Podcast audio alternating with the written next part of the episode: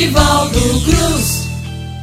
E hoje eu trago o grande, o imenso Leandro Gomes de Barros. Leandro Gomes de Barros nasceu em Pombal, na Paraíba, a 19 de novembro de 1865. Morreu em Recife no dia 4 de março de 1918 e é o grande nome do cordel brasileiro. Para você ver e saber da importância de Leandro para o nosso cordel, o Dia Nacional do Cordel é 19 de novembro, porque é a data de nascimento de Leandro Gomes de Barros. Vamos conhecer um pouco mais desse caba. Dê uma pesquisada, porque agora a gente vai ouvir de Leandro Gosto com Desgosto, o casamento do sapo. E é agora mesmo, presta atenção! No tempo do carrancismo, tempo em que bicho falava, como hoje vive os homens, eles também transitava, havia muitas questões, casos fundos que se dava na cidade da Caipora, perto de Tábua Lascada, município de Rabuge, freguesia de São Nada, rua não sei se há, esquina da sorte minguada. Morava nesse chalé um sapo velho caldeiro, tinha uma grande família, um filho ainda solteiro, o velho era arrumado e o filho tinha dinheiro. A filha caçula dele, sapa também arrumada, filha daquele lugar por todo mundo estimada, por amar muito seu pai, não estava ainda casada. O Visconde Cururu, barão de Cuia Quebrada, morava em Vila Nojenta, Rua da Esfarrapada, Travessa do Alagadiço, na casa número nada.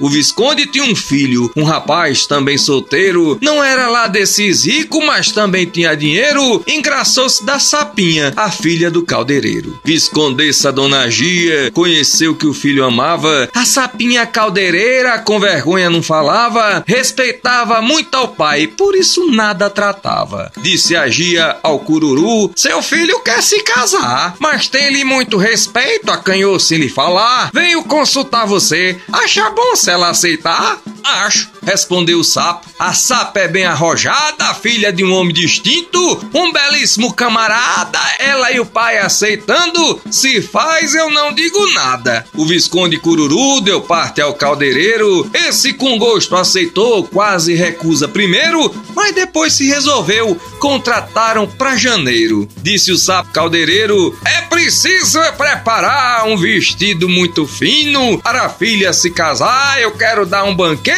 para ninguém censurar. Comprou vestido de seda, espartilha e capela, guarda-sol, luva, sapato, tudo que agradasse a ela. E disse-lhe que convidasse todas as amigas dela tinham tratado o casamento para 12 de janeiro. Em dezembro choveu muito, que quase enche o barreiro. Resolveram o casamento, visto a ver esse aguaceiro. Reuniram-se as famílias e deram logo andamento. Saiu de Vila Nojenta um grande acompanhamento sapos de todas as classes que vinham ao casamento. O Visconde Cururu, metido em um casacão, o noivo todo de preto trazia um bom correntão, um piquenês de cristal, cada dedo manelão. Deram começo ao banquete, o caldeireiro tocava, o sapo boi era o noivo, junto da noiva berrava, o Visconde Cururu, um violão afinava a mulher do caldeireiro ajudando a vestir a filha. Dona Gia e outras damas estavam dançando quadrilha. O caldeireiro gritava: